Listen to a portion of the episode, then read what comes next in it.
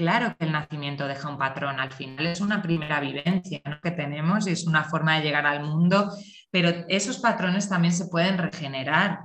La, leía el otro día una cosa muy bonita de Niels Berman, este, el que ha hecho el método canguro, ¿vale? Y que ha estudiado mucho sobre el desarrollo y siempre dice, hay planes B, la naturaleza siempre tiene un plan B y tiene un plan C. Si ha habido un mal nacimiento, o sea, un nacimiento donde te han separado de tu criatura, ha sido horrible, ha habido violencia, ha habido no sé qué. Luego está la naturaleza pensado en la lactancia, ya pensado en el piel con piel, ya pensado en el contacto continuado. Entonces son planes B, planes C, planes D para, para reparar ese vínculo, para cambiar ese patrón con el que has nacido.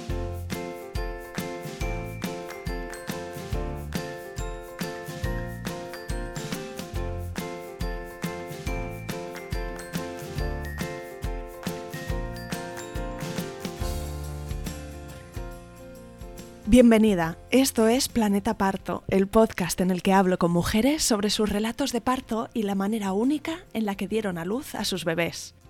Aquí vas a descubrir un mundo de relatos positivos y empoderadores sobre el parto. Yo soy tu anfitriona Isabel Anthony, médico de formación, emprendedora, mamá de tres niños y activista a favor del parto respetado. Acompáñame cada semana y escucha relatos emocionantes, conmovedores e informativos que te ayudarán a conocer y vivir el parto de otra manera.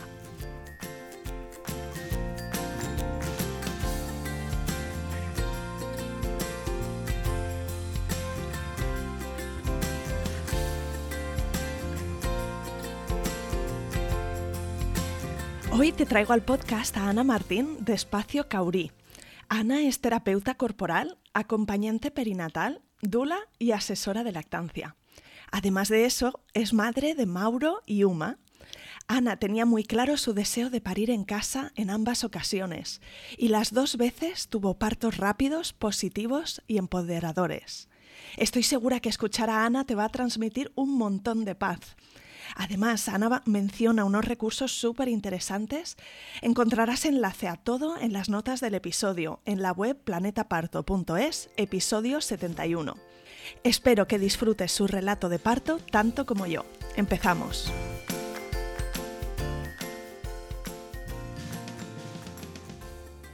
Bienvenida Ana y mil gracias por venir al podcast Planeta Parto. Estoy encantada de tenerte conmigo hoy. Gracias a ti por invitarme. Me, me, encanta, vamos, me encanta estar y me encanta el proyecto, porque me parece que, que realmente es muy importante que podamos escuchar relatos de partos de mujeres. Así que tener ahí como esa fuente donde acudir, pues me parece una maravilla. Así que gracias. Pues hoy vamos a añadir tus experiencias a esta biblioteca y bueno, antes de entrar en las historias, si te parece, cuéntanos un poquito sobre ti, pues eh, eh, de dónde eres, dónde vives, cuántos sois en tu familia y a qué te dedicas ahora mismo. Vale, bueno, pues me llamo Ana, eh, vivo en una familia de cuatro personas, mm, mi pareja, yo y mis dos criaturas, Mauro que tiene ahora 10 años y Uma que, bueno, Mauro cumple 10 ahora y Uma que tiene 5. Y mm, vivo en la Sierra Norte de Madrid, como a unos 70 kilómetros de la ciudad y me dedico pues precisamente a acompañar maternidades, embarazos, partos, pospartos y en general procesos humanos. Trabajo mucho con personas y la verdad que me encanta, me encanta. Así, que vives dentro de este universo ¿no? de, del embarazo, del parto, de la maternidad. Y tengo curiosidad por preguntar si fue una cosa posterior a, tus maternidades o si era algo que hacías también antes. Será interesante para entender también tu historia. Es interesante, sí. Iba muy paralela, ¿eh? O sea, a mí desde muy pequeña me ha interesado mucho me ha interesado mucho la maternidad y el mundo del embarazo. O sea, mm, me acuerdo que veía una embarazada y vamos, poco más y le hacía un cuestionario, pobrecita, ahora lo pienso, ¿no? Eh, pero bueno, como era una niña, todo, todo iba. Me interesaba mucho, en general me interesan mucho todos los procesos de la naturaleza y los procesos de transformación que ocurren en la naturaleza.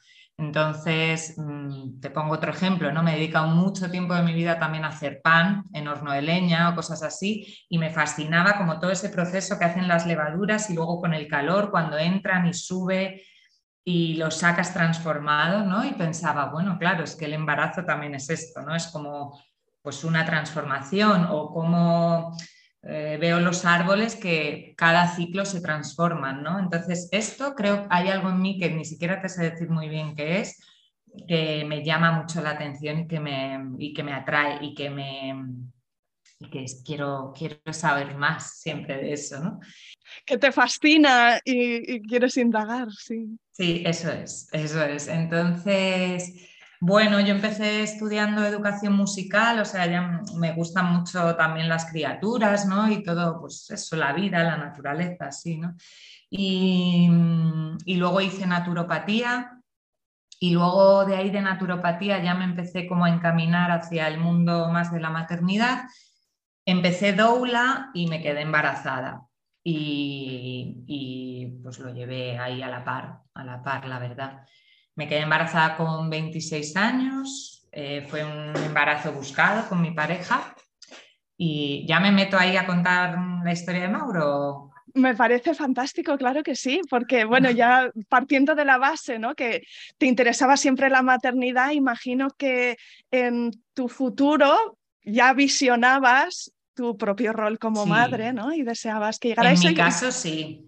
En mi caso, la verdad que muchos, que hay mujeres que no, que ni, lo han imaginado, eh, pero en mí estaba como muy presente esto y, creo que por eso también fui madre también joven, porque para mí era parte de la vida y algo que me apetecía experimentar.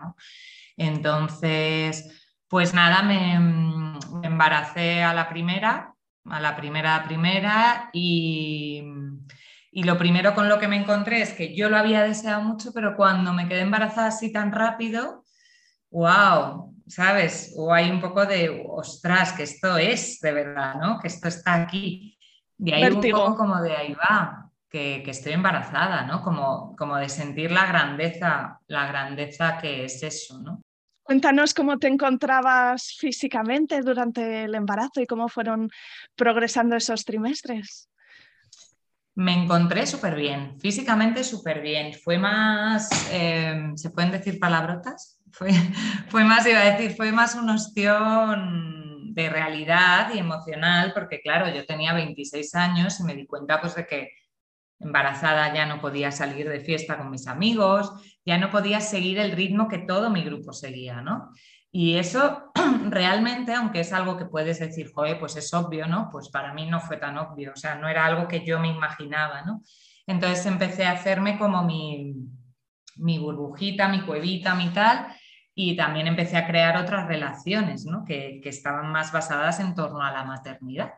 Eso no quiere decir que dejara de lado a mis amigos, pero que de pronto ellos estaban y ellas estaban en un en una historia que de pronto a mí ya no me, no me servía. ¿no? Y, y, entonces eso sí que fue un choque grande, o sea, un choque que no esperaba y emocionalmente, pues, bueno, pues me tuve mi proceso, ¿no? Pero el resto del embarazo fue, fue estupendo, o sea, fueron pasando los trimestres. Sí que es verdad que el primer trimestre emocionalmente fue más inestable, luego el segundo trimestre lo recuerdo como, ¡guau! Divino, ¿no? Es como que ya eso se había sentado y yo estaba muy, muy contenta, muy aceptando ya que estaba embarazada y muy disfrutando de todo lo que suponía estar embarazada, de sentir a mi criatura adentro, ¿no? De, la conexión, de, de, todo. Y luego ya el último trimestre vuelvo a recordar como cierta, cierto remolino emocional, ¿no? Como que pienso que en el fondo es un poco así el proceso. Ahora acompañando todas las mujeres que acompaño es así, porque el primer trimestre es como cuando, eh, pues eso, nos asentamos la idea de que estamos embarazadas, el segundo ya le hemos asentado y el tercero nos empezamos a preparar para el cambio que llega. es que mm, el embarazo se termina y la criatura va a nacer, ¿no? Entonces, recuerdo, ay, perdona, recuerdo como ese, ¿no? esa agitación emocional y, y, ya está, y luego ya llegó el parto. Eh, me interesa, Ana, que si, te acuerdas de cosas concretas que tú hiciste para ampliar tu círculo, porque me parece muy interesante esto que comentas, ¿no? En tu caso, eh, tus amigas de toda la vida a lo mejor no estaban en ese momento vital y algunas de las mujeres que nos escuchan pueden estar en una situación similar y no siempre es fácil abrirse el paso, abrirse el camino a esas nuevas relaciones que, que ¿no? con mujeres que también están viviendo esta etapa y a la vez, aunque no sea fácil, sabemos lo importante que es durante el embarazo y luego sobre todo durante la crianza tener cierta tribu. Entonces, ¿tú te acuerdas mm, mm, qué hiciste o qué te funcionó para ir conectando con, con futuras mamás o con, o con mamás en ese momento? Sí, bueno, yo en mi caso lo tuve, la verdad, bastante fácil porque vivía en un pueblo, cosa que ayuda. Eh, no es que las ciudades no tal, pero las ciudades eh, aíslan mucho, vivimos muy aislados. ¿no? Entonces yo vivía en un pueblo y yo salía y me encontraba con mujeres que ya eran madres. De hecho, vivía en un pueblo donde, según me quedé embarazada, recibí como un taco de libros así, de toma, toma, toma, este libro este libro este libro. Entonces a mí todos estos libros me conectaban como con el, con el miedo, ¿no? Con el miedo, o sea, como demasiada información. Para mí era demasiada información. Entonces ahí fíjate que fue cuando empecé a entrar en contacto con a lo que me dedico, que es acompañar desde el cuerpo a las mujeres, ¿no? Porque mm, descubrí un libro de una mujer que se llama Frida Kaplan, que tiene un libro muy interesante, que también se lo recomiendo a las que nos puedan escuchar, que se llama Embarazo y Nacimiento Eutónico. Pues eh, busqué ese libro porque yo me había hecho un taller ya con ella de corporal, o sea, yo ya venía del mundo del cuerpo, había hecho terapia corporal, tal, pero mm, no lo había enfocado al embarazo, ¿no? Entonces em, descubrí este libro y, entonces ese fue como mi guía, porque cuando hacía los ejercicios bajaba el cuerpo y entonces el miedo ya no estaba y descubría que cuando leía mucha información, que si parto sin dolor, que si parto ta, ta, ta, que si parto ta, ta, ta, me iba como a una agitación mental que para mí no era buena. ¿no? Entonces, me estoy yendo un poco de tema, pero ahora enlazo con lo de los amigos, ¿eh? no os preocupéis. Entonces, eh, esto fue muy interesante, eh, poder vivir mi embarazo desde el cuerpo y con la información justa. O sea, yo no, no tenía mucha necesidad de saber, de saber, de saber, ni siquiera miré muchos hospitales porque para mí estaba claro que quería un parto en casa, que era lo que me daba, lo que me daba tranquilidad, que ahora hablaremos de eso.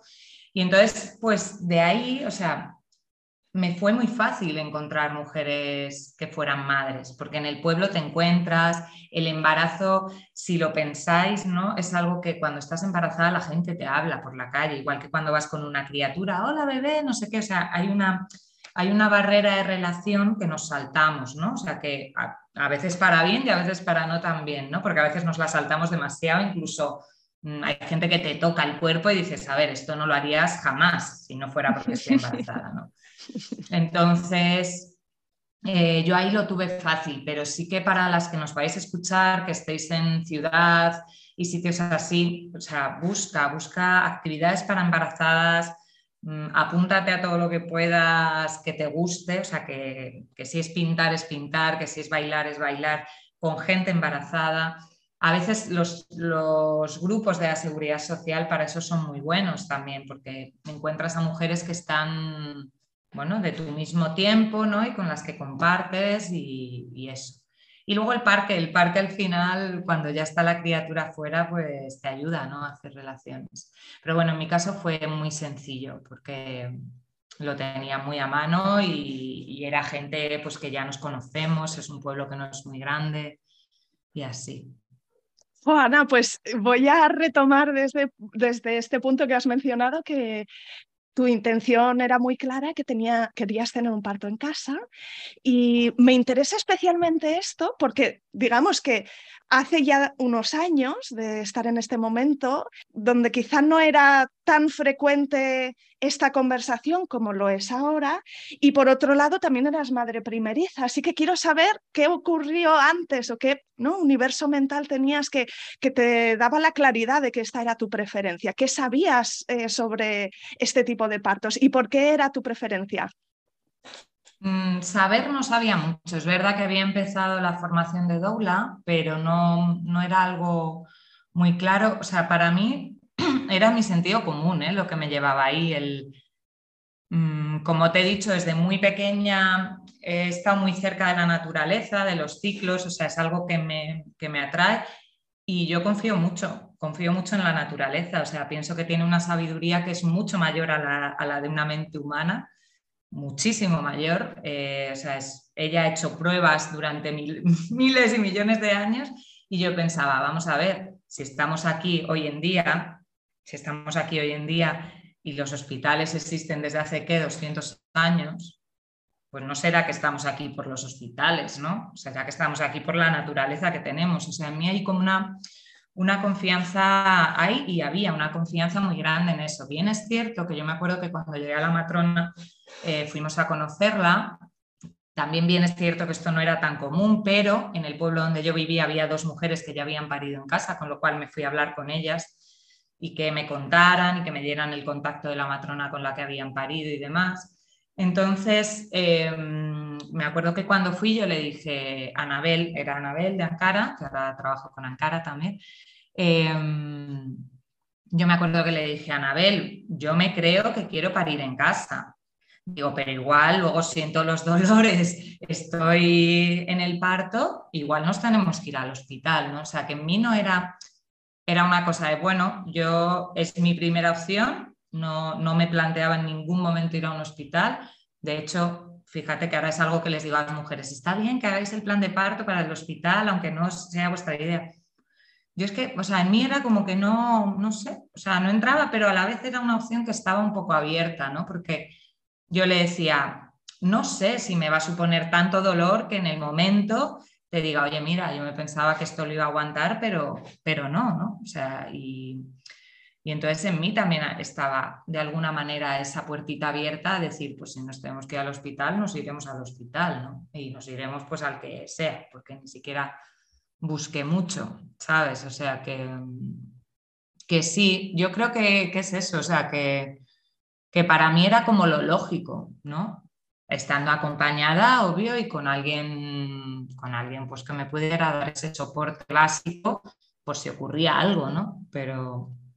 Mm. Pues cuéntanos cómo fue este, el, nacimiento de Mauro. Em, si, empezando un poco por el principio del parto, ¿no? Porque a veces eh, los partos se anuncian de repente, ¿no? Y empiezan a progresar muy rápido y en otros casos, en las últimas semanas de embarazo, como que ya empiezan a dar señales y ya te vas haciendo una idea. Así que en, caso de Mauro, cuéntanos si se adelantó, si vino eh, eh, más o menos en su Nació día. más o menos en la fecha probable. Mi fecha probable o improbable, que decimos la fecha improbable, era el 29 de mayo y Mauro nació el 28 de mayo de 2012. Y mm, bueno, eso, yo había hecho el seguimiento con Anabel y Anabel trabajaba con Paca, que es doula y que ahora es compañera mía. Y, y pues yo ya había estado con contracciones, pero estas de Braston Hits desde el quinto mes, o sea que más o menos sabía lo que eran las contracciones me mantuve como muy activa todo el embarazo, hacía danza oriental y caminaba mogollón y luego toda esta parte del cuerpo que, te digo. Y mm, claro, yo vivía en un pueblo a 70 kilómetros y había, pues mi madre con esto no se quedaba muy tranquila, mi pareja sí, pero bueno, total, que pedimos una casa a unas amigas para parir en Madrid pero el día que empezó el parto yo no me quería bajar de mi casa, no me quería ir de mi casa, pero bueno, la matrona ya había dejado allí la maleta y todo y, Chano, mi compi, me dijo, anda, ¿por qué no nos bajamos? Total, que bajamos a una casa Madrid. Luego ya en mi segunda ya os contaré que no me moví de casa porque no. Y entonces, pues el parto empezó, o sea, las contracciones de parto empezaron por la noche eh, esa noche Chano y yo hicimos el amor y después de hacer el amor, que esto pasa mucho, eh, porque el, semen tiene muchas prostaglandinas y los orgasmos generan oxitocina y estimulan, ¿no? Pues ahí ya, o sea, siempre después de un orgasmo eh, yo tenía contracciones uterinas, pero mm, esta vez es como que fueron diferentes, ¿no? Y, y empezaron a ser un poquito más fuertes. Empezaron a ser un poquito más fuertes. Entonces yo me dormía y sentía una contracción. Me dormía, sentía una contracción. Así me pasó varias veces hasta que ya empecé a mirar el móvil de, oye, esto está siendo un poco continuo, vamos a ver cada cuánto. Y bueno, eran pues cada 20 minutos, total que nada. Y a las ocho y pico de la mañana ya empezaron a ser más seguiditas y entonces ya desperté a Chano y le dije, oye, Chano, que llevo la noche así como con algunas contracciones, y ya están siendo un poco molestas. Y, y digo, voy a llamar a Anabel a ver qué me dice. Entonces llamé a Anabel y Anabel me dijo, bueno, ve bajándote tranquilamente a la casa de Madrid, porque si no es hoy, pues será mañana, parece que está arrancando, ¿no? Entonces, eh, Chano, mi compi, me dijo, me voy al huerto, que no he puesto el judión, que no sé qué, se fue al huerto, yo me di una ducha y cuando me di la ducha de agua caliente, que serían las 9, 10, eso empezó a coger un ritmo, papá, papá, papá. Entonces yo ya estaba en la pelota dando vueltas, cantando os, porque Frida propone mucho la O y la A, ¿no? Entonces estaba ahí con la O, con la A justo me llamó Chano y me dice, oye, ¿qué, ¿qué, hago en el huerto? Que si estás de parto, ¿qué hago en el huerto? Digo, no, justo te iba a llamar para decirte que nos bajamos a Madrid porque esto está pillando ritmo, ¿no? Entonces avisó a su trabajo que no iba, el huerto lo dejamos apañado con alguien, eh, me parece que cocinó un arroz así y nos fuimos. Y ya en el coche bajando, pues las contracciones me dice Chano, Dice, eso que cada vez que haces, ah, dices una contracción, digo, sí. Dice, uy, pues están cada dos minutos. Digo, a mí ya el tiempo ahí ya me daba igual. ¿no? Entonces llegué a Madrid como a las 11, por ahí de la mañana más o menos. Y ya se puede decir que llegué de parto, ¿no? Entonces, eh, la verdad que no recuerdo. Anabel llegó y no recuerdo si me hizo un tacto o no. Puede ser que sí o no eh, y me dijo, wow, va muy bien. Y al poquito empecé a echar moquito como a las 12 o así, o sea, en una hora, empecé a echar como moquito así rojito, que eso es pues estar de 8 centímetros o así. Yo en aquel entonces no sabía. Y le dije a Anabel, oye, estoy sangrando, tal, estoy echando, wow, eso es que estás corriendo 200 metros lisos, me dijo, ¿no? Y, al poquito, al poquito, pues ya empecé a tener ganas de empujar. Al nada, o sea, a la una de la, de la tarde o así. Empecé a tener ganas de empujar, y entonces empecé a empujar, empecé a empujar, y empecé a empujar y seguí empujando, y así, y así, así, y que no iba, que no iba, y que no iba. Y, y entonces Anabel me volvió a mirar, ¿no? Pero si está bien colocado. Y vino también Paca, eh, la doula, que estaba por ahí, pues apoyando, ayudando. Y vino también una matrona de prácticas que se llamaba María, que de vez en cuando Anabel cogía matronas para que pudieran vivenciar. Me lo preguntaron durante el acompañamiento y yo dije que sí. Entonces también Anabel le dijo, oye María, ¿quieres mirar tú a ver si, si está bien colocado o no? Tal. Porque les extrañaba que habiendo dilatado tan rápido, luego el expulsivo no fuera, pues eh, se tomase su tiempo. Total, que estuve ahí apretando, apretando, apretando y que no se movía. Mauro no se movía. Y ta, ta, ta, ta, ta, hasta que ya me encerré en el baño. Anabel se fue, me dejó un rato sola y me encerré en el baño. Y me acuerdo que en ese momento dije, mm", o sea, estuve ahí un rato como respirando, empujando, respirando, empujando. Y no iba, ¿no? Y ya me metí el dedo y, yo notaba a Mauro ahí arriba, me notaba, o sea, le podía tocar con mi dedo, ¿no? Entonces, hubo un momento que, que pensé o sentí o todo a la vez, eh, ya está, o sea, ya no puedo más, ya me rindo, pensé, ya me rindo, o sea, me da igual morirme, pensé, me da igual morirme, me da igual que se muera, me da igual que nos muramos todos, pero esto acaba ya. Y en ese momento, que estaba en cunclillas en el baño, empecé a sentir como Mauro empezaba a bajar o sea, en realidad yo había dejado de luchar, yo hasta ahí, esto, lo he sabido tiempo después, ¿no? O sea, esto realmente en ese momento yo no, estaba conectando con esto, pero yo estaba intentando sacarle la fuerza, o sea, como apretando a la fuerza, a la fuerza, a la fuerza. Y Mauro empezó a bajar cuando yo me rendí. Imagínate qué aprendizaje, ¿no? Me regaló mi hijo, o sea, de, de la vida no, la vida no va de luchar, mamá. O sea, la vida no va de luchar, la vida va de abrirse. Y, es, o sea, y ese es un regalo, mira, que te lo cuento y me emociono, ¿no? O sea, porque porque todavía lo puedo sentir, ¿no? Como algo muy potente en mí, como algo que, me, que, realmente fue un regalazo. Tengo la carne de, de gallina. A también. Y, es, que es, es, que es así, ¿no? Como eh, en determinadas ocasiones, y es lo que te ocurrió a ti, una experiencia de parto puede ser una lección tan profunda que luego nos acompaña toda la vida y que es además de, convertirnos en madres, es que descubrimos algo súper importante sobre la vida. Así es. Entonces, pues yo empecé a abrirme, porque ya me había rendido, y Mauro empezó a bajar, y entonces yo notaba cómo iba bajando, y ya cuando iba por esta falange, o sea que ya estaba a esta distancia de la primera falange, ¿no?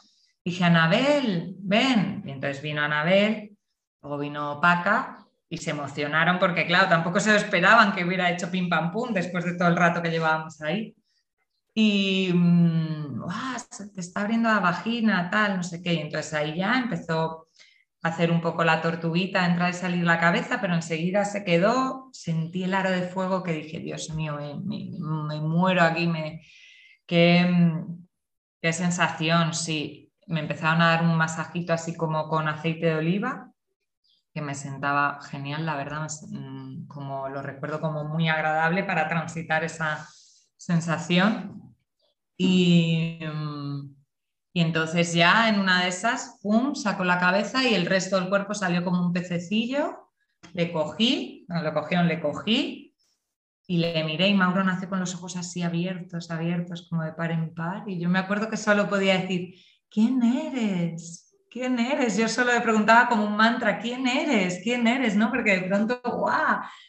Y de ahí hubo una conexión, ¿no? Yo siempre digo que esa mirada mm, es como una mirada universo, como guapa, ¿no? Eh, los dos mirándonos y solo existía su mirada en ese momento y lo veía echar como un poquito la babita, así, un poquito el líquido amniótico por la boca y enseguida pues nada, le, miré, como descubriéndole y ya me lo puse aquí en el pechito. Yo estaba en el suelo del baño, en cumplillas, parí ahí en, en cumplillas en el baño y le cogí y nos fuimos a la cama.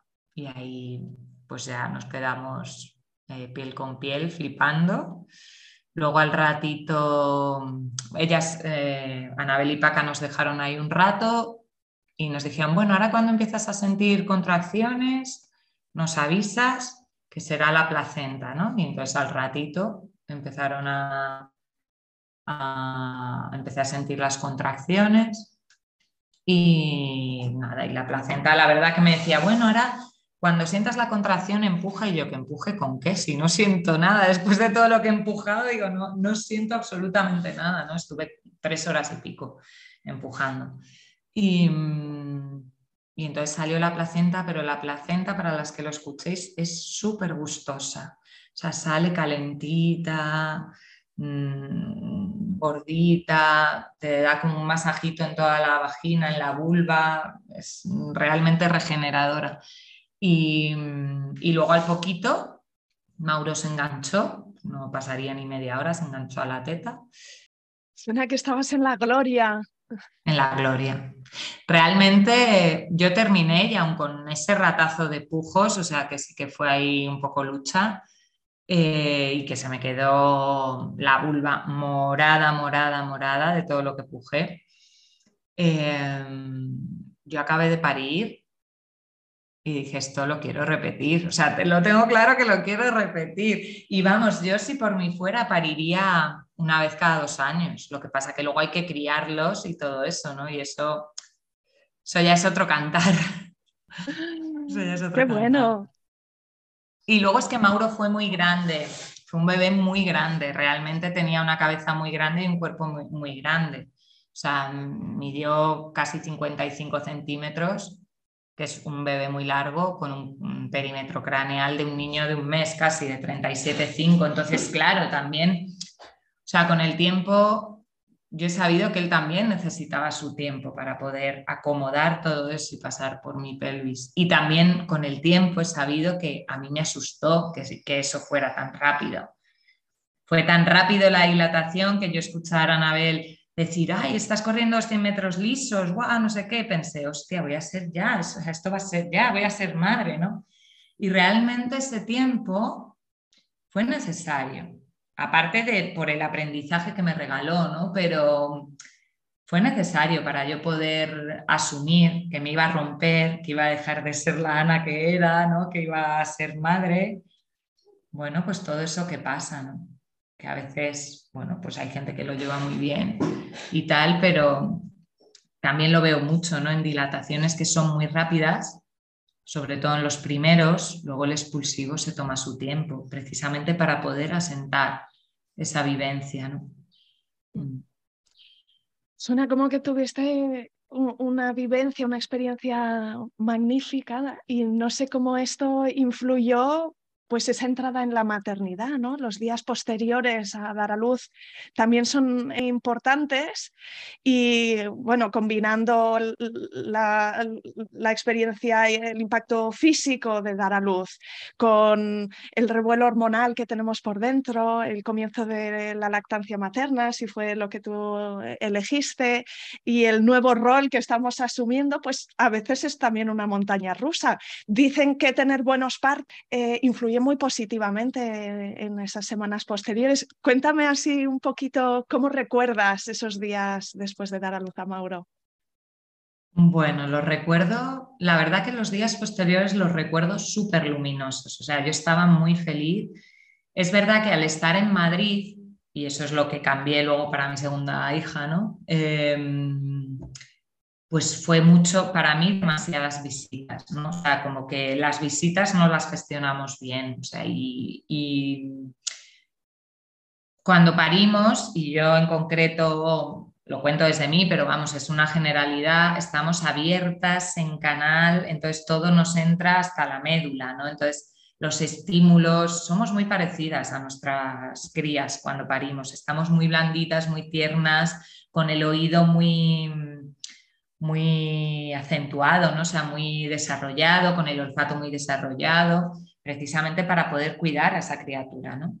Eh, como necesita. Entonces, eh, todo el tema visitas para mí fue demasiado. Pero quitando eso, que, que, es una cosa de no haber sabido cómo iba a estar, ¿no? Porque tú cuando pares te piensas, no te imaginas quién vas a ser cuando has parido. Imaginas que vas a seguir siendo la que eras, entonces si eres una tía sociable que le gusta ver a gente, que le gusta tal, pues ¿qué vas a hacer? Invitar a Peña a tu casa, ¿no?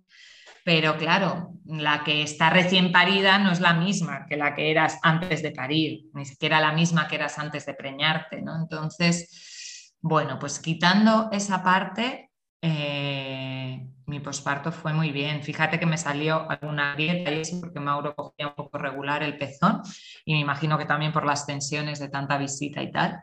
Eh, pero es que ni me importaba, o sea, era como, bueno, pues ya se irán, o sea, yo estaba divina, la verdad. Estaba divina, me recuperé súper bien, eh, físicamente también, o sea, como el, moratón se me fue, pero mi suelo pélvico estaba estupendo, mi, podía sostenerme ¿no? en una postura erguida, o sea, como muy, muy, muy bien. Y luego pues los bajoncillos que dan, que son necesarios también, o sea, porque yo recuerdo ese llanto posparto y es que es un llanto también de bebé, o sea, que estás llorando cosas de cuando tenías meses de edad, ¿sabes? O sea, como es un llanto muy, muy profundo y muy liberador de cosas que a saber cuánto tiempo llevan ahí guardadas en el cuerpo, ¿no? Y sí, sí que recuerdo mucho pues el quinto, el sexto día que ya estaba en mi casa, eh, mirar a, Mauro y sentir lo blandito que era, ¿no? como esa gran ternura, esa gran vulnerabilidad. Y yo solo lloraba pensando, ay, si es que te voy a modelar, hijo, si es que aunque no quiera, te voy a modelar. Y eres tan tierno, tan perfecto así como eres, que qué pena que te vaya a modelar, que te vaya a dar una forma. O sea, es algo que no sé si se entiende con la palabra, pero era como un sentimiento muy profundo de, de qué puros llegamos, ¿no? Y cómo nos vamos estructurando, cómo nos va estructurando la vida, ¿no? Y yo verme ahí como al final como un, canal por el que la vida se estructura, ¿no? Tu primer parto fue rápido para ser un, primer parto y sé también que tu segundo parto fue incluso más rápido, un parto express, ¿verdad? Así un parto muy eh, express, sí, Cuéntanos, cuéntanos la vivencia con Uma, Partiendo desde, desde, el, desde el embarazo, ¿no? Pues eh, si decidisteis hacer ese fichaje y ampliar la familia, también qué fue diferente en este segundo embarazo y luego llegamos también a, su parto. Mm. Pues sí, sí, Uma también fue deseada, también me quedé muy, muy rápido, o sea, me parece que tuve una menstruación y luego ya me, preñé. Y, mm, y la verdad fue muy, no, no he hablado tampoco de como de todo lo que se siente durante el embarazo. O sea, yo sabía que estaba embarazada una niña. Eh, no lo quería decir muy alto porque había un deseo muy grande de, que, de gestar una, una niña y de compartir la vida ¿no? con, con, otra mujer y así. Pero, mm, pero había algo, es como que cuando te embarazas y ya lo has vivido dos veces o más, eh, desde muy desde el principio lo que sientes son cosas distintas, ¿no? Entonces yo pensaba, claro, es que son seres diferentes, ¿no? Lo que, lo que estás gestando y, yo ya sentía cosas muy distintas que con Mauro, cosas muy sutiles que ni siquiera sé ponerle palabra, pero los sueños eran diferentes, mis sensaciones eran diferentes, me apetecía hacer cosas diferentes, o sea, como, como algo así muy sutil, ¿no? Que, que ya me iba hablando de, de a quién estaba gestando. Y, y nada, el embarazo fue genial, genial, genial. Em, no fui al médico alguna vez, pocas, o sea, me hice muchas menos pruebas que con Mauro, que de eso no hemos hablado antes. Con Mauro me hice pocas, pero con una menos, me hice la eco de la semana 20 y lo que sí me dio un poquito de hipotiroidismo y dudé si medicarme o no, pero al final era muy poquito y me decidí medicarme. Y, eso fue un poco lo único que me tuvo ahí un poco en conexión como con la parte médica y así. Y, eso, me hice la eco de la 20 para saber que todo iba bien y, tal, también porque en, el equipo ¿no? me, lo, me lo pedían y bueno, a mí me apetecía también como tener esa certeza y luego poco más. No me hice el sudado ni me hice las pruebas del azúcar, me medí con glucómetro en casa, que es una alternativa que tenéis mujeres si lo escucháis.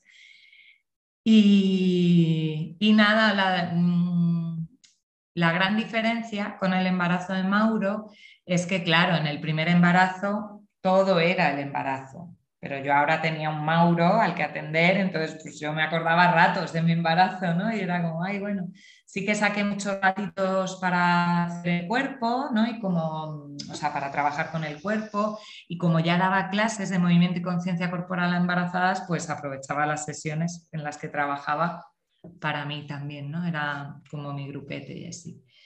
Y, recuerdo esto, esa gran diferencia de tener que hacer un hueco a Uma en nuestra vida, un hueco físico. Y recuerdo también algo muy... Mm, estuve como con pródromos, o sea, como con contracciones todas las noches durante 15 días o así, que era como, oh, hoy será, no será, pero no, luego duraban una hora y no eran. Y hubo un día en, un taller al que me apunté, vamos, en una formación que estaba haciendo de, de pedagogía vivencial y, autorregulada en la escuelita donde iba Mauro, que me puse a pintar un mandala. Y estaba pintando el mandala y entonces conecté con Mauro y con una tristeza súper profunda, o sea, con una pena que me daba, o sea, era un duelo, ¿no? Que, que estaba viviendo y que no sabía que estaba viviendo.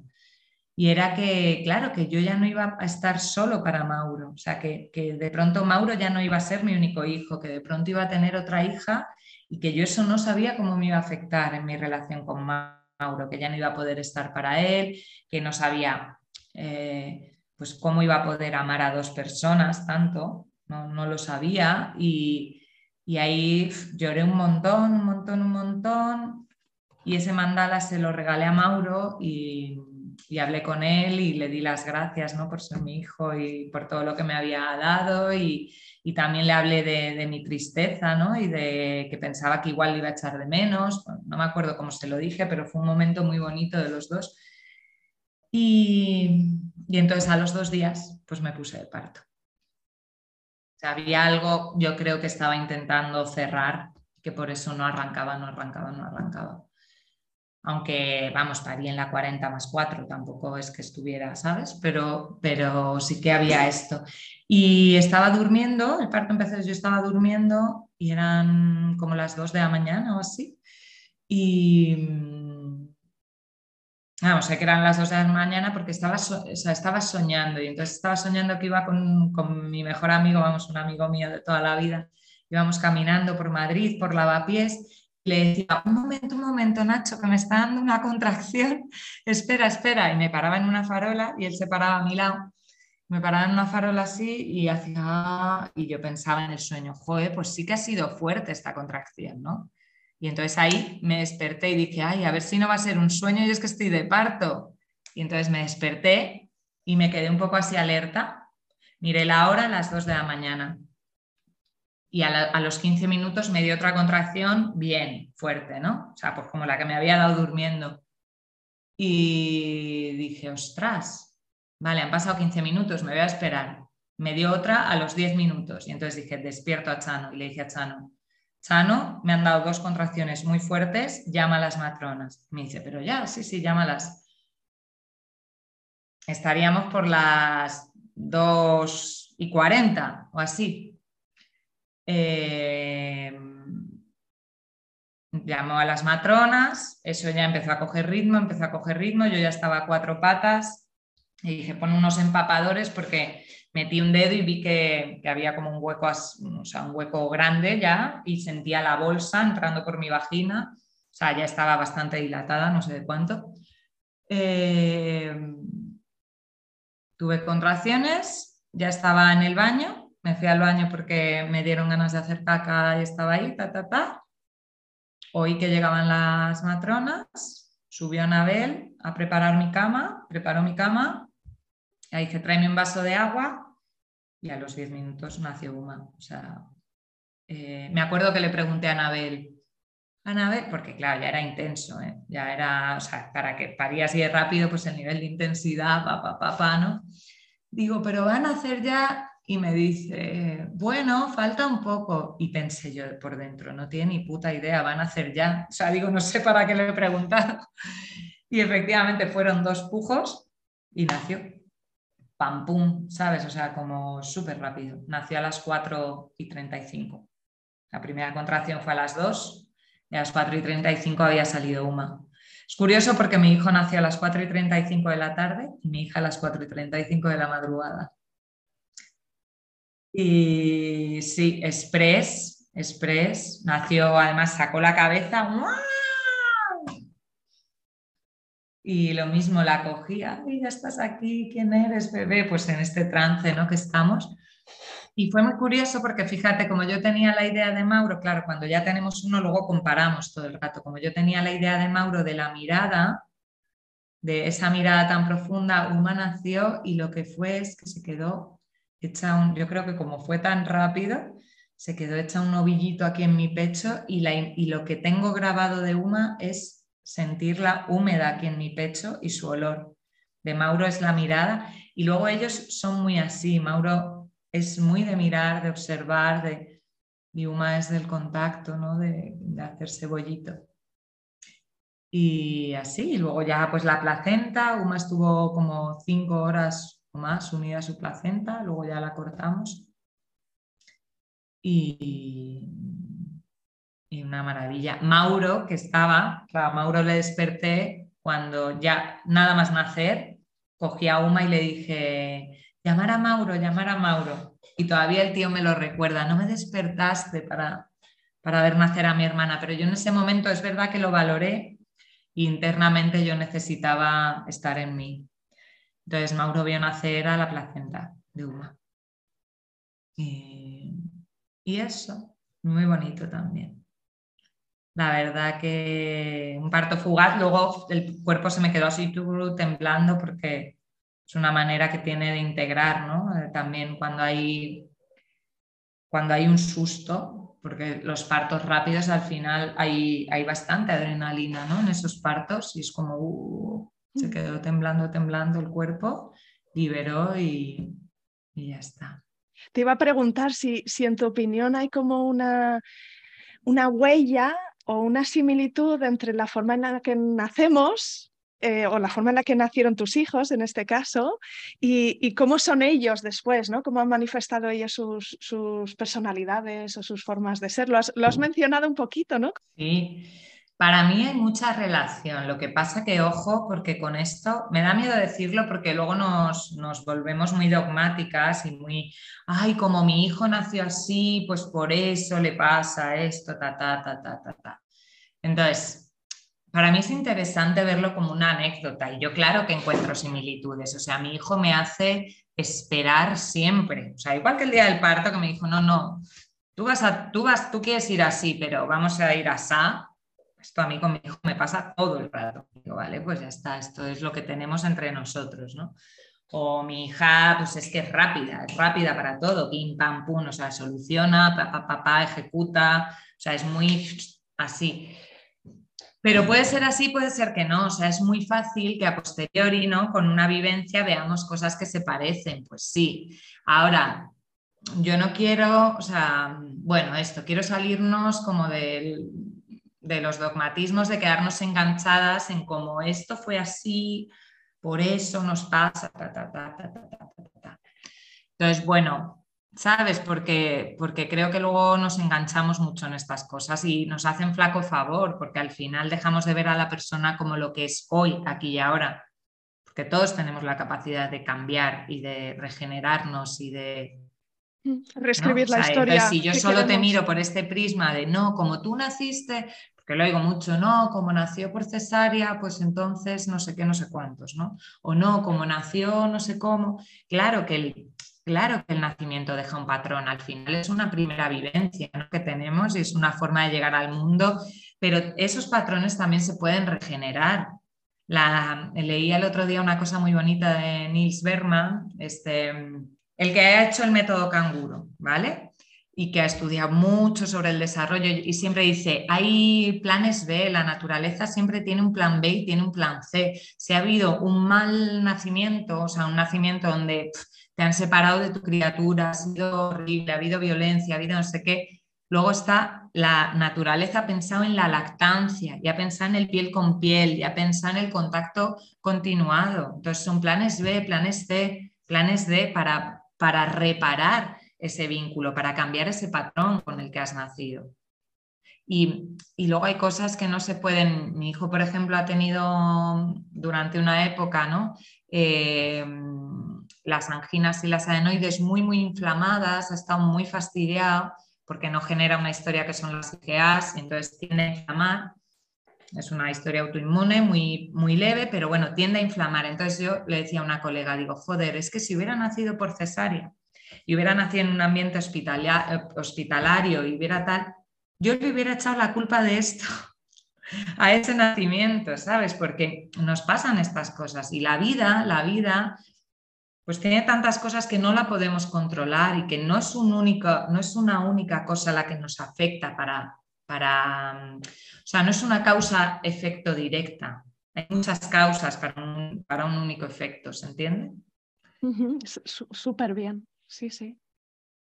Entonces, por no quedarnos que siempre podemos reparar, siempre podemos reparar, aunque el nacimiento no haya sido como hemos querido, aunque hayamos, lo hayamos pasado fatal, pues luego ya nos hartaremos a piel con piel, a duchas juntos, a caricias, a besos, ¿no? Juana, mm. pues eh, no solo es que nos has compartido eh, dos experiencias de una manera preciosa, sino que además has ido ¿no? como lanzando píldoras de sabiduría, ¿no? de cosas que tú descubriste, que valieron para ti, que creo que también valen para mí, pueden valer para muchas de las mujeres que, que están escuchando este episodio. Antes de terminar y de despedirnos, sí que me gustaría que ahora, después de haberlo vivido dos veces, de haber tenido tanto contacto con otras mujeres que han pasado por estas experiencias, que, nos compartas alguna reflexión final ¿no? de, cosas que a lo mejor te hubiese gustado saber o que eh, aprendiste o descubriste de ti de forma profunda y puede ser interesante escucharlo. Cuéntanos. Que, mm, que la vida nos lucha, o sea, que, que la vida es abrirse y todavía, bueno, sigo aprendiéndolo, ¿eh? porque es un patrón que está muy, muy metido en mí. Y, mm, y, luego es que no, no cambiaría nada, o sea, que me gusta mucho decir ¿no? que nosotras tenemos nuestro plan interno, pero que luego la criatura tiene su plan también, ¿no? ese ser que gestamos tiene su plan, y luego la vida tiene un plan mucho mayor para, para nosotros, entonces, o para nosotras, ¿no? para esa unión. Entonces, la, o sea, que podemos hacer, podemos cuidarnos, podemos buscar, podemos movernos por nuestro deseo de cómo queremos parir y eso es magnífico y obvio que tenemos que hacerlo, ¿no? O sea, que, que está bien para quedarnos a gusto con nosotras mismas, pero que, que realmente que la vida es incontrolable y que nos ocurrirá pues lo que nos tenga que ocurrir para aprender lo que tengamos que aprender, ¿no? O sea, que que podemos, podemos movernos hacia nuestro deseo, pero que si viene otra cosa diferente, otra de las infinitas posibilidades, pues la aprovechemos para, para aprender, porque seguro que nos trae algo que aprender. Voy a decir una cosa eh, que tiene que ver con cómo he empezado, o sea, que dentro de todo esto, que confiemos en, en, la vida y que confiemos en la naturaleza que somos, o sea, que en nuestra en nuestros cuerpos, en nuestras células, en nuestro aprendizaje de millones de años, está la sabiduría de parir, igual que está la de gestar y la de criar, ¿no? Entonces, eso lo añado a lo anterior. Y luego, pues que muchas gracias a ti por invitarme, por este programa, por dar voz a las mujeres, por dar voz a los relatos de parto, que es realmente algo muy importante y muy revolucionario. Así que ojalá que se te escuche mucho. Qué guay, Ana. He disfrutado muchísimo escuchándote y antes de despedirnos, pues que nos digas dónde te podemos encontrar en redes sociales, en tu página web. Pues soy Ana de Espacio Caurí, entonces en Instagram, Espacio Caurí o en la web www.espaciocaurí.com y y nada, y seguimos hablando de maternidad, de partos, de, todo esto que es maravilloso.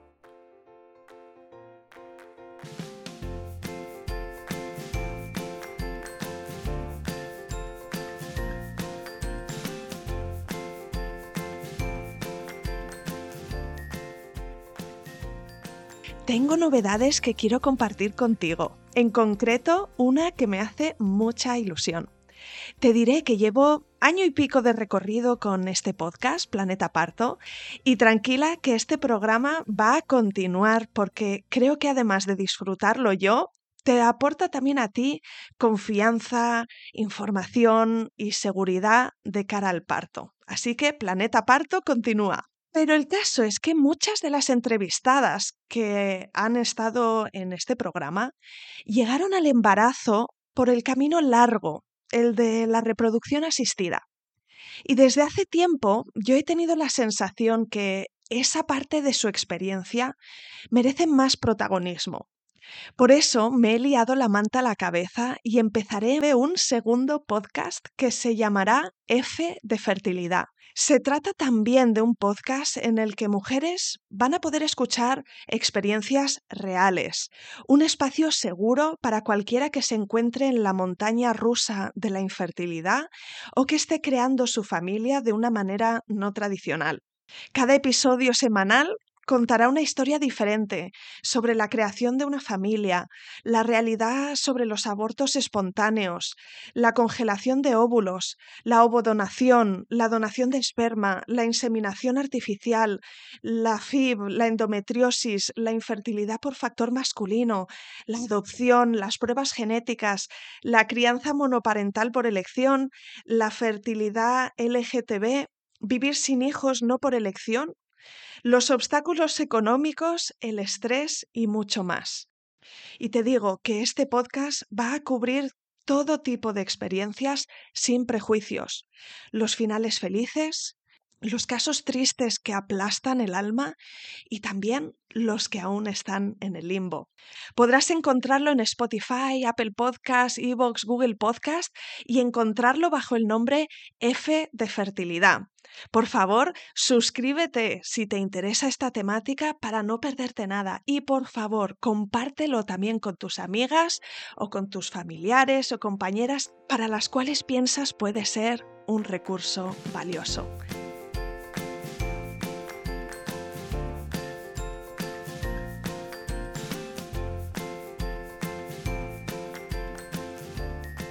Aquí acaba este episodio. Si te ha gustado, no te olvides de suscribirte a Planeta Parto en Spotify, iTunes, Evox o Google Podcast, para que puedas ver los nuevos episodios en tu lista de reproducción. Además, puedes ir atrás y encontrar una estupenda biblioteca de relatos de parto de todo tipo que espero te empoderen y te ayuden en tu propio camino. Será genial y te estoy muy agradecida si me dejas un comentario, porque eso ayuda también a que más mujeres encuentren y escuchen este programa, o simplemente puedes recomendarle el podcast a alguna amiga y me estarás echando un cable con el objetivo de ayudar a más madres a conocer y vivir el parto de otra manera. Cuídate mucho y nos vemos la semana que viene.